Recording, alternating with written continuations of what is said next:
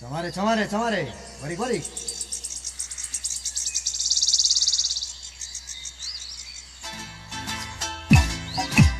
Hola a todas y todos. Soy Diego Quispe. Y yo soy Edith Ramírez. Y les damos la bienvenida a este su programa Territorio Integral, el micro programa radial de Forum Solidaridad Perú. Voces y voluntades para la defensa del territorio, el cuidado de la naturaleza y la urgente transición social y ecológica. Hola Edith, en esta edición de Territorio Integral vamos a tratar sobre la importancia del cuidado de la naturaleza en nuestra Amazonía, específicamente del cuidado y la protección de los ríos. Las mujeres y también los hombres del pueblo Cucama ponen énfasis particular en la defensa de sus territorios actualmente agredidos por grandes amenazas de actividades extractivas que están dañando el medio ambiente. Este daño se está dando principalmente a los ríos, seres vivos, ancestros y espiritualidades del pueblo Cucama.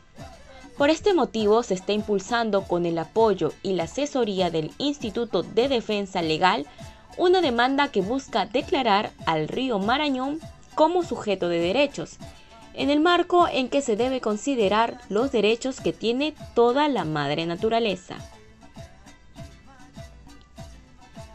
Está con nosotros Mariluz Kanakiri, presidenta de la Federación de Mujeres Cucama Huaynacana Camataguara Cana, quien nos va a comentar lo que significa para el pueblo Cucama el río Marañón y cómo está siendo agredido. Bienvenida Mariluz. Buenos días al programa. Para el pueblo Cucama, el río Marañón es muy sagrado porque la relación es muy cercana con los espíritus del agua y es el corazón de la vida, porque nos alimenta tanto a los seres vivientes de nuestra madre naturaleza y es la esperanza de seguir viviendo. Los ríos de la Amazonía están siendo agredidas con la contaminación por las empresas petroleras, minerías legal y ilegal, madereras que vienen deforestando continuamente todos los días, los cocaleros y las empresas aceiteras. Y tenemos muchas otras amenazas más. Edith, nos acompaña también Juan Carlos Ruiz, abogado del Instituto de Defensa Legal, quien está a cargo del acompañamiento legal del pueblo Cucama para la demanda de protección del río Marañón. Juan Carlos, bienvenido a Territorio Integral. Coméntanos, ¿en qué consiste, de qué trata esta demanda? Es una demanda que responde a un pedido, un anhelo de la organización Huaynacana Camataguaracana, es una organización de mujeres cucamas en el río Marañón, básicamente del distrito de Parinari, ¿ya? Son mujeres eh, organizadas y que eh, ya con las cuales ya habíamos trabajado el tema de eh, el tema de hidrovías. Hidrovías es un proyecto, es un megaproyecto que busca promover el digamos el paso de barcos de, de, gran calado en el río Marañón, pero que eso implicaba el dragado de los ríos y el dragado de los ríos tiene un impacto en los ríos. Entonces, si tú, si tú tomas conciencia de que estamos ante el pueblo Cucama, un pueblo que tiene un estrecho vínculo con, los ríos, es decir, toman agua del río, no hay agua potable ahí, se bañan en el río, el calor es inmenso.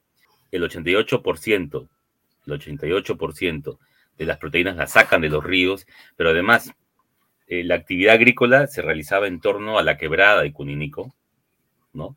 Eh, por ejemplo, donde hubo el, derrame, o son pueblos que se dedican a la pesca, entonces, eh, estos sistemáticos derrames que han habido, por ejemplo, te genera un, impacto mayúsculo. Entonces, estas comunidades decidieron ante los recurrentes derrames, un derrame que fue clave fue el de Cuninico, por ejemplo, presentar una demanda porque sentían agredido el río Marañón. Los cucamas consideran al río Marañón como un río sagrado, ¿no? Hay toda una cosmovisión del río, ¿no? Ellos vinculan mucho su existencia al río.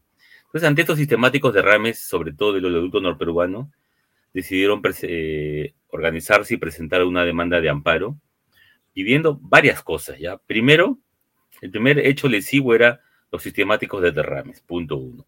Segundo, la falta de mantenimiento del oleoducto norperuano. Tercero, pedían que este, la ley de recursos hídricos establece la creación de comités de cuencas. Bueno, en Río Marañón no hay eso, que se cree el comité de cuencas de acuerdo como lo exige la ley de recursos hídricos.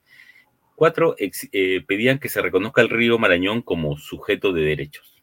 Eso es muy importante, ¿ya? Eh, para esto ya hay jurisprudencia de la Corte Interamericana, por ejemplo, en el caso de la Cajona versus Argentina, eh, la Corte Interamericana, o en la opinión constitutiva 023, la Corte Interamericana ya ha dicho que hay que proteger la naturaleza, los ríos en este caso, no porque no son útiles, sino porque en sí mismos son vida, ¿ya? Entonces, en ese marco es que esta, organización presenta esa demanda de amparo. Eh, esta demanda de amparo ya está eh, siendo tramitada. Como son muchos emplazados, demora, ¿no es cierto? Pero digamos, ahora, eh, IDL aquí actúa como el abogado del demandante, ¿no? Y a partir de ahí se han presentado micus curi, hay varias facultades de derecho de universidades de Estados Unidos y Canadá que han presentado micus curi, ha generado un interés, ¿no? por la tramitación de esto. Hay antecedentes en otros países interesantes, quizá el más cercano es el río Atrato en, Colombia. Hay un par de municipios en Puno que han declarado sus fuentes de agua como sujeto de derechos. Lastimosamente hay un proyecto de ley en el Congreso que fue observado, que lo que buscaba era el reconocimiento de los derechos de la naturaleza. Juan Carlos, en la última parte de lo que nos has mencionado se plantean unos objetivos. Explícanos con un poco más de detalle ¿Qué se espera conseguir con esta demanda?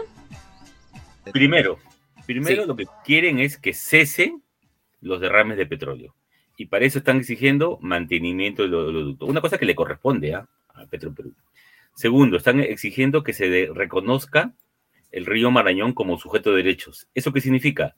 Supone el reconocimiento de varios derechos. Por ejemplo, el derecho a no ser contaminado, el derecho a no reducir su caudal ecológico básico, por debajo del cual el río muere.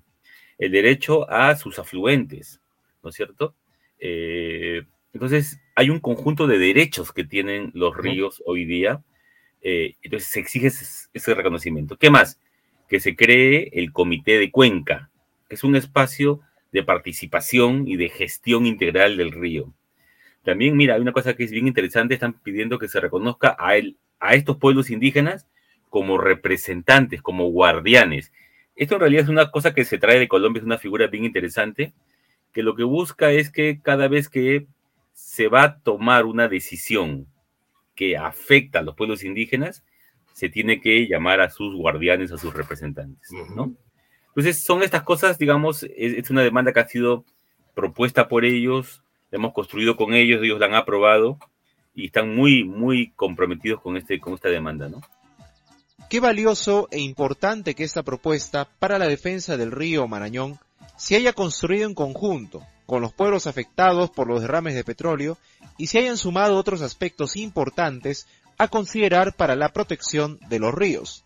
¿En qué momento del proceso legal estamos, Juan Carlos? ¿Cuál es la situación actual del proceso?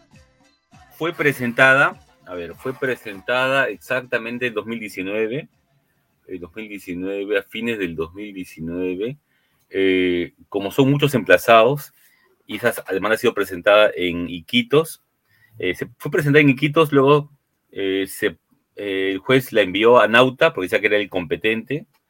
estamos ahorita para la fecha de audiencia, tengo entendido que ya se ha fijado fecha de audiencia. Entonces, ¿qué va a pasar? Se va a fijar la fecha de audiencia. Ah, nos pidieron que sustanemos un par de cosas.